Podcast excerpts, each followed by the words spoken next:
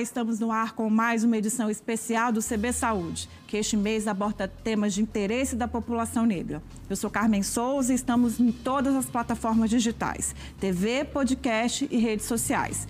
Lembrando que o CB Saúde é uma parceria do Correio Brasiliense e da TV Brasília. Aqui comigo, Isaac Azevedo, cirurgião cardiovascular do Hospital Santa Marta.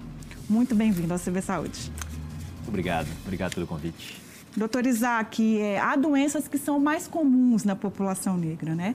E não é achismo, são fatos, né? Médicos, cientistas é, constatam que há essa maior regularidade. Sim. Queria que o senhor é, desse exemplo de algumas dessas doenças e explicasse como é que os especialistas chegam à conclusão de que determinada doença é mais incidente em negros e negras.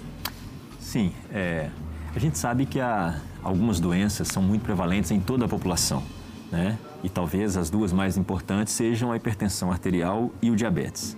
Agora, o que é que levou aí os especialistas a concluírem que a população negra tem uma maior incidência disso? Exatamente pelo, pelas complicações que estas duas enfermidades trazem.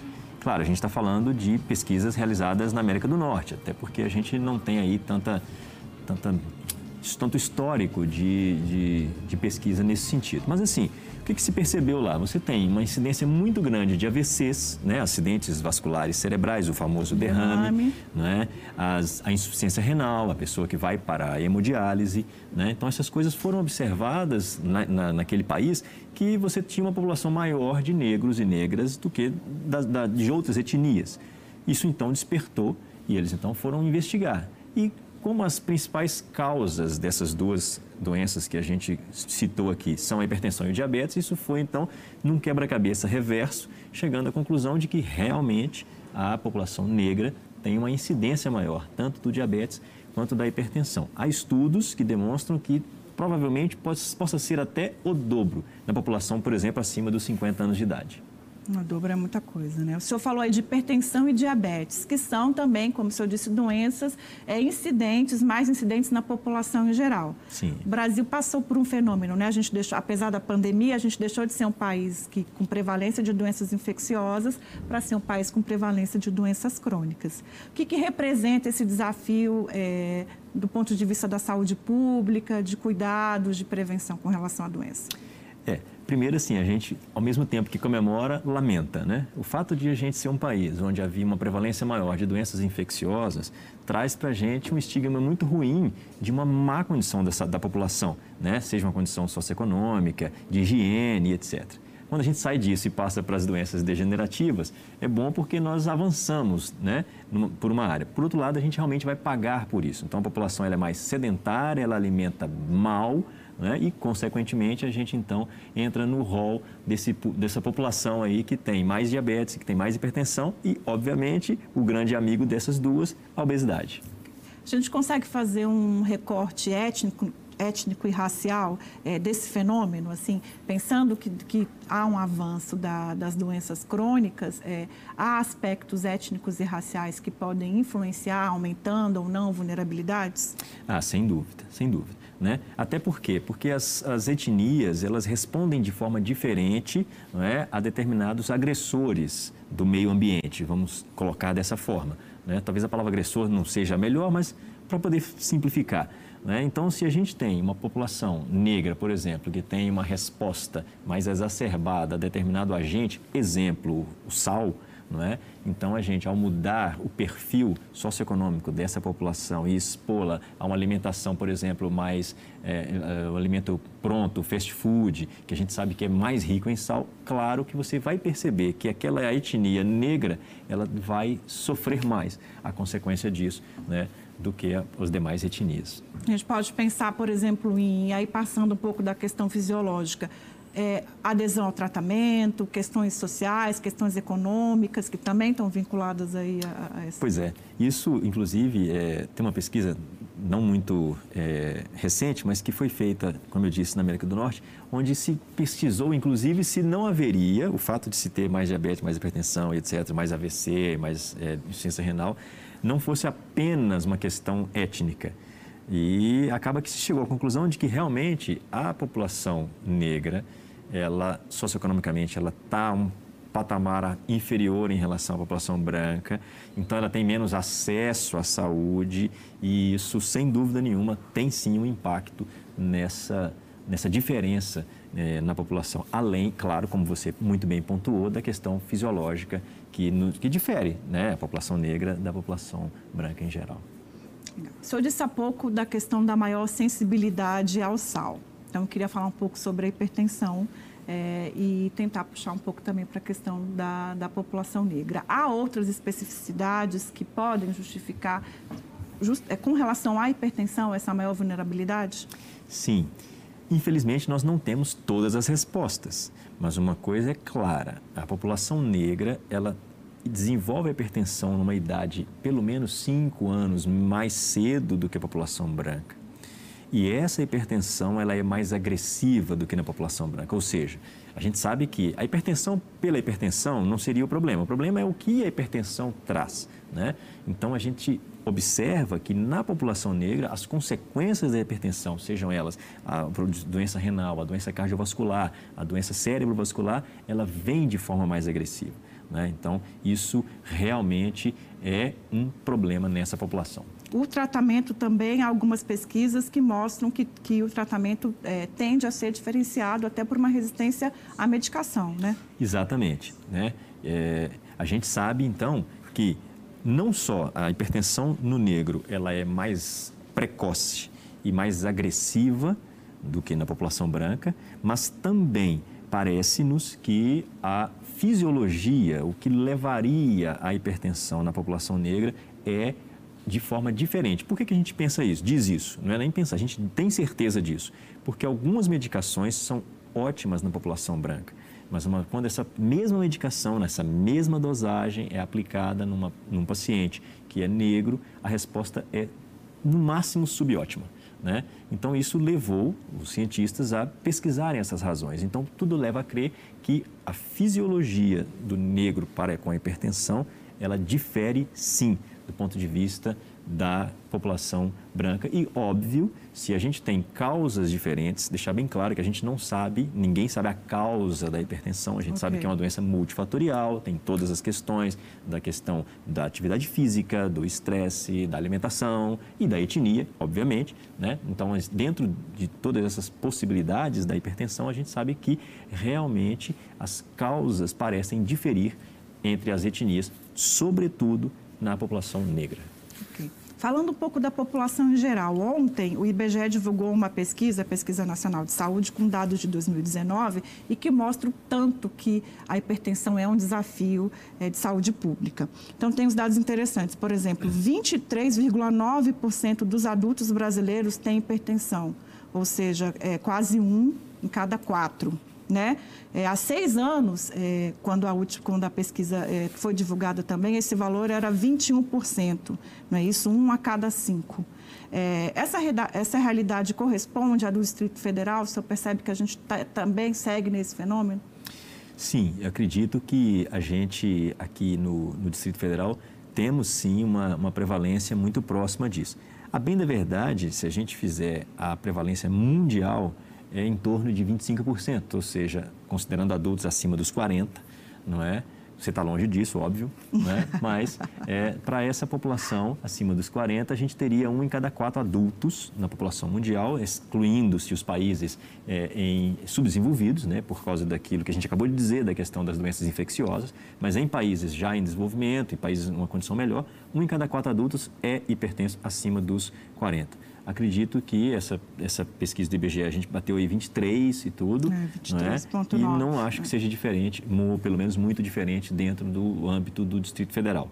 Agora, o que é certo é que a hipertensão pode ser controlada, né? O senhor pode falar um pouco dessa questão? Ela da... não só pode, como ela como deve, deve, ela exatamente. precisa ser controlada. o que fazer? Né? É, o que fazer? Geralmente, quando chega no consultório, eu falo assim, olha, só precisa tomar um remédio. É, não, mas é para sempre, todo dia, esse remédio vai me fazer mal. Não sei o que. Eu falo assim, olha, passe ali embaixo, tenho, próximo do meu consultório tem uma clínica de hemodiálise. Vá lá e veja as pessoas na diálise. De cada 10 que tiverem ali, 7, 8 são por causa da hipertensão. Caramba. A pessoa regala o olho. Assim. Mas é, realmente é importante e é necessário tratar. Né? Mas não só com medicamento. Né? O medicamento, na verdade, ele é a nossa última opção. há muitas coisas que a pessoa pode e deve fazer, né? como perder peso, alimentar melhor e, claro, fazer atividade física, né? Que vão atuar e que vão baixar a hipertensão, não é? além, obviamente, do medicamento, que a gente só entraria depois que todas esses, essas mudanças de estilo de vida forem aplicadas e a gente não conseguir baixar aos níveis desejados. Falando do antes, quais são os sintomas ou sinais de alertas de que você tem que, de que a hipertensão pode estar chegando ou que você está ali no começo da, do adoecimento? A melhor forma de saber se tem hipertensão ou não é o seguinte: a pessoa que você olhar no espelho de manhã precisa visitar o médico. Porque a hipertensão, ela não traz sintomas. Quando a gente começa a perceber os sintomas da hipertensão, ela já está lá há muito tempo e muitas das consequências dela já estão em desenvolvimento. E se é negro, muito pior. Né? Então, a gente, todo adulto, deve aferir a sua pressão arterial, não é? Porque essa é a única forma da gente fazer o diagnóstico antes que a pessoa desenvolva algum sintoma, porque será tarde demais. O senhor falou de adultos, é, e aí eu fico imaginando aqui com relação a crianças e adolescentes, porque a incidência da hipertensão também tem aumentado, né? Também o IBGE divulgou, mas isso no ano passado, é a mais recente, que 3,5 milhões de crianças e adolescentes brasileiros têm a doença. É, o que, como, como é que isso, esse cenário, pode comprometer o desenvolvimento dessas pessoas? Olha, isso é terrível, não é? é terrível. Isso é o reflexo dessa nossa mudança da nossa cultura. Então, assim, as crianças não brincam mais, não é? Elas não correm mais, não é? Elas não comem fruta, elas comem fast food, né? Então, óbvio que a gente está trazendo para essa população problemas que a gente enfrenta justamente pela nossa correria do dia a dia. Né? E isso é muito complicado porque, já que a hipertensão ela é um problema que vai paulatinamente, progressivamente, trazendo os seus efeitos, então ela vai enrijecendo as artérias e trazendo problemas nas artérias do coração, do cérebro e dos rins principalmente, se você começa a sofrer esse impacto numa idade mais, mais jovem, espera-se que a gente vê, vá colher as consequências disso também numa idade mais jovem. Então é provável, é possível que se você não trata esse criança, esse adolescente, ele pode sim desenvolver essas complicações numa idade muito menor do que o que a gente normalmente encontra, que é acima dos 65 anos de idade. 60 anos. É, o senhor está falando de complicações a longo prazo, até citamos no começo da entrevista, mas eu acho que vale a pena é, retomar a questão do acidente vascular cere cerebral, né, o derrame, que tem uma taxa de mortalidade muito alta, sequelas, sequelas né? Exato. O senhor pode falar um pouco sobre, sobre o AVC? Sim, sim. Então, assim, a gente, é, todo mundo teme o AVC, né? Porque realmente ele é devastador. Porque, ou, como minha avó já dizia, meu filho, derrame, quando não mata, aleja.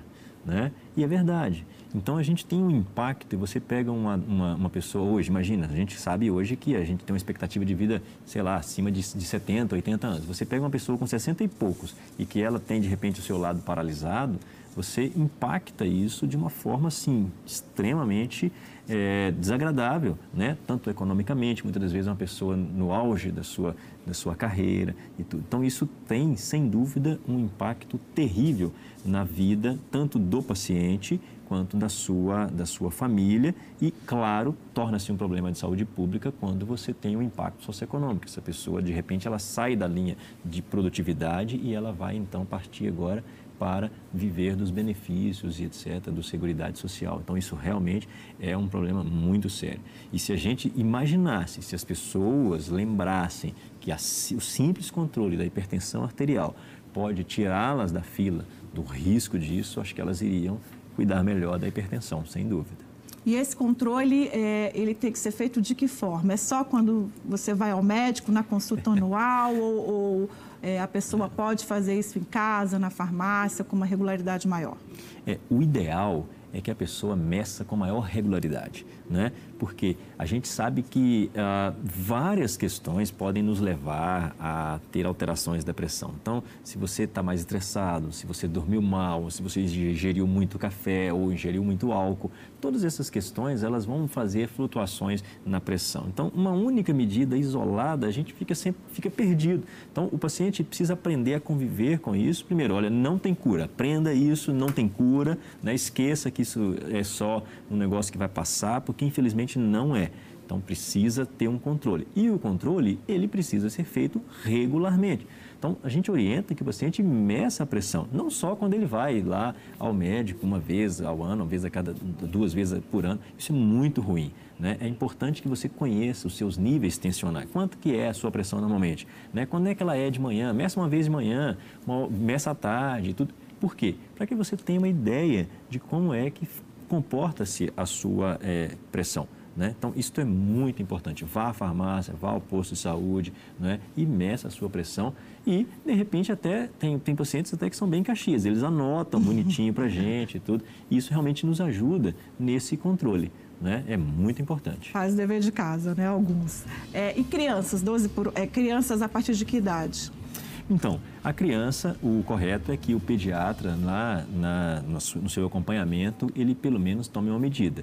Né? Claro que a gente tem algumas questões que nos apontam. Então, se você tem crianças cujos pais desenvolveram hipertensão numa idade muito jovem, é? Nós precisamos pesquisar isso nessa criança. Se os pais são negros, então você tem que pesquisar isso. Claro, você não precisa fazer como no adulto, ficar medindo, medindo, mas pelo menos uma tomada precisa ser feita não é? nas consultas ao pediatra para que a gente possa ter uma noção de como é que essa criança está se desenvolvendo. Ok, doutor Isaac, vamos fazer um pequeno intervalo, a gente volta daqui a pouquinho.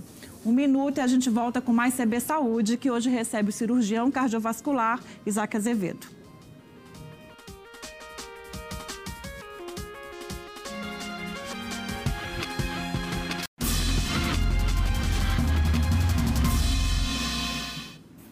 A gente volta com o segundo bloco do CB Saúde, que hoje recebe o cirurgião cardiovascular Isaac Azevedo. A outra doença que o senhor falou, que é muito incidente também é, na população em geral e na população negra, é o diabetes, né? É, é, tem taxas, assim, o senhor, é, é, mais comum em mulheres, mais comum em homens? A gente consegue fazer um recorte de gênero e raça nesse caso? É, talvez o que a gente consiga fazer com bastante tranquilidade é o de raça, né? Realmente, de novo, né, a população negra ela tem uma maior incidência também do diabetes, né? não só da hipertensão, mas também do diabetes. E no diabetes a gente entende menos do que entende lá na hipertensão, porque lá a gente sabe que tem algumas, algumas questões, alguns medicamentos. No, no diabetes a gente não tem isso de forma tão clara, mas o fato é que a gente tem uma incidência maior na população negra. Uma possível resistência à insulina, é, algumas pesquisas têm indicado, né, nesse é, sentido. Quando a gente pensa, quando a gente pensa no diabetes, sobretudo o diabetes chamado tipo 2, né, ele assim, senso geral, ele é uma resistência à insulina, né? Então, assim, o paciente, ele não nasceu diabético, ele não desenvolveu lá na infância, né? Diferente daquele tipo 1 que a gente não está discutindo aqui, né? Nós estamos discutindo uma doença degenerativa, ou seja, a gente adquire isso, né? E aí o que a gente tem, na verdade, é que por alguma razão, e boa parte dela, dessa, dessa razão, ela tem a ver com o nosso comportamento, não é? com o que a gente come, com o que a gente faz ou deixa de fazer, né? por alguma razão. Então, o negro responde mais a esta questão da insulina, com uma maior resistência e, consequentemente, se você tem resistência à insulina, a sua glicose vai ficar sempre mais alta, ou seja, seu organismo produz a insulina, você não é o diabetes tipo 1, você produz mas ela parece não funcionar muito bem. Você é resistente a essa insulina. Isso é o que parece acontecer na população, sobretudo na população negra. Ou seja, então é um, um, um tratamento, o controle é mais dificultado. Sem dúvida. Okay. É, agora, a, o diabetes tem relação com a hipertensão, né? Um agrava Sim. o outro, um causa o outro. Como é que eles se relacionam? É. A gente pode até dizer que é a história do ovo e da galinha aí, né? Então, assim, o fato é que os dois, eles são ambos fatores de risco para aquelas doenças que a gente citou lá atrás. Né? Então, tanto a hipertensão quanto o diabetes são fatores de risco para desenvolver aquelas complicações do AVC, da, da insuficiência renal e da doença cardiovascular, etc. Agora, se um leva ao outro, ou se o outro leva a um, a gente não tem essa resposta. O fato é que como elas são multifatoriais, e a gente sabe que, por exemplo, a obesidade, a, o sedentarismo, não é, o estresse, ele serve para, para ambos. Então acaba que a gente leva, acaba desenvolvendo por questões é, culturais, né? A gente acaba tendo sendo mais propício a, a uma que também é a outra. É, e aí eu acho que junto os hábitos eu vou voltar é, é, aos dados do IBGE de ontem, porque eu acho que eles representam muito o que a gente está conversando aqui no, na entrevista. Por exemplo, 52% dos adultos têm ao menos uma doença crônica, 40% são sedentários, 14% comem alimentos ultraprocessados regularmente. É, queria que o senhor avaliasse esse cenário e se o senhor imagina que a tendência é que piore ou que melhore. Olha, eu penso que na população em geral, esse só 40% sedentário, esse negócio aí, nego mentiu nessa entrevista. Porque parece que é muito. Quando você Depende chega. do que ele avalia. É, eu não, é né? exatamente, né? Porque assim, o que a gente vê é que, infelizmente, a nossa população ela é muito sedentária, né? Muito sedentária. Às vezes no consultório você pergunta, agora nessa questão de, de, de pandemia, você fala, escuta, você está fazendo atividade física? Pois é, doutor, a pandemia, né? E tal. Eu falo, bem cá Vamos fazer essa mesma pergunta em novembro do ano passado. Estava fazendo atividade física? Não, pai. Então, né? Não tem pandemia. Não, não né? tem pandemia. Ou seja, a gente realmente é, é muito sedentário. E essa questão de só 14% de alimentos processados. Assim, Regularmente. Assim, é, cinco ou mais porções. É, é. Mas é uma realidade mesmo, né? É uma realidade. E lógico que isso reflete, daqui a alguns anos, a gente vai colher isso. Né? Então, aqueles 23% de, de hipertensos, daqui a pouco a gente vai chegar no, no, na média mundial. Né? E, claro, se a gente bate isso, a gente vai bater isso na, na, no diabetes e daí a pouco vamos coletar aí o quê? As consequências. E na obesidade, né? Porque aí o, o outro dado que também chama atenção, espero que, que o senhor concorde, que esteja próximo da realidade, é que 30% das mulheres é, estão acima do peso e 22% dos homens adultos brasileiros. É, esse é um fator de risco que desencadeia uma série de doenças aí é, ah. crônicas, né? Ah, sem dúvida, sem dúvida. Agora, 30%, você sabe que as mulheres elas sempre dizem que são obesas. Se a pergunta foi a pessoa responder se ela acha que é obesa é. ou não, aí não vale, aí não tem vale. Que ver o critério é, do. Tem que ver o critério do BGE, tem que saber o peso, a altura, porque se você perguntar, você vê as meninas magérrimas, elas, se sentem é. gordas e tudo. Mas realmente, assim, é, a gente, isso é um fato que a gente observa na rua, né? Como a gente tem visto a população cada vez mais obesa. E o que mais me preocupa disso, Carmen, é que não está aí, porque aí foi de adulto, mas assim, se a gente for numa Nossa, escola não. primária e der uma olhada no número de crianças obesas que, que tem ali, é realmente de impressionar. Né? Quando eu era jovem lá, criança e tudo, cara, a gente era tudo magrelo na escola, não é? Não tinha essa questão de obesidade infantil como a gente está vendo hoje. Eu acho que esses números, daqui a alguns anos, se a gente não mudar, a gente vai começar a colher mais caro esses negócios, esses valores aí. É, talvez até um efeito do, da, da pandemia, né? O senhor falou um pouco disso, do, do, do desse momento de crise sanitária, é, é, e as pessoas estão engordando, estão comendo Sim. pior, né? Enfim, por todas essas questões aí mais urgentes. Mas, de qualquer forma, a obesidade e o diabetes são doenças que deixam é, é, o indivíduo mais vulnerável para uma série de complicações, inclusive a Covid, né? O senhor tem percebido isso no, no, no consultório, no, nos atendimentos? É, acaba que é, realmente a, a própria OMS e tudo já colocou isso. O paciente que é obeso, que é diabético, que é hipertenso, ou seja, ele tem aquilo que a gente chama de síndrome metabólica, né? Ou seja, na verdade, o seu sistema endócrino ele é todo atrapalhado, né? E isso sim tem impacto em como ele responde à doença e principalmente ao tratamento, né? Porque se você precisa de oxigênio e tudo, e você precisa fazer uma boa expansão pulmonar e obeso, aquela coisa toda, realmente é, a coisa vai ficar pior. E tem um impacto também na longevidade, né? E aí eu estou claro. pensando até nessas doenças, a, a Covid, obviamente, mas a hipertensão e o, o diabetes têm um impacto no tempo de vida de um indivíduo. A população negra aqui no Brasil é, vive em média cinco anos menos que a população branca. Obviamente que tem uma série de fatores, Sim, mas claro. essa leitura é, é, é, possível fazer juntar essas duas questões: o, o, um aumento maior de casos de diabetes e hipertensão na população negra e uma longevidade menor? Sem dúvida, sem dúvida. Como a gente colocou, na população negra a hipertensão e o diabetes chegam primeiro, não é? A gente sabe que ao longo dos anos, eles não tratados ou mal tratados, eles vão trazer aquelas consequências que nas, podem, inclusive, ser fatais. A pessoa pode infartar e morrer, não é? Então, claro que se você tem o início dessas doenças mais precoce, a consequência mais grave delas, que seria a morte, acaba também sendo mais precoce e isso, acho que com certeza, isso casa com a questão de a doença ser mais agressiva e mais precoce na população negra do que na população branca. Ok, doutor Isaac, a gente está finalizando. É, Para terminar a última questão, queria falar um pouco sobre o desafio também dessas especificidades para o profissional de saúde. Né? Na formação e no dia a dia, assim, saber que há essas vulnerabilidades é também uma condição para oferecer um, um, um, tratamento, um serviço de qualidade. É, isso aí começa, eu imagino, desde a formação. So, é, acredita que essa é uma, é uma temática que precisa ser melhor abordada entre os profissionais de saúde, tanto com relação a treinamento e, formação?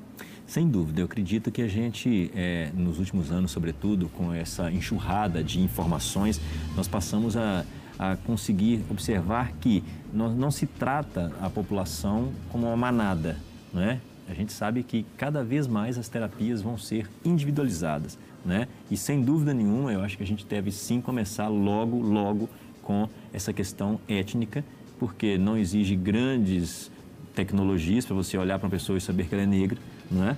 E, sem dúvida nenhuma, ela merece sim uma atenção especial, porque ela tem uma doença mais grave do que o não negro, por exemplo.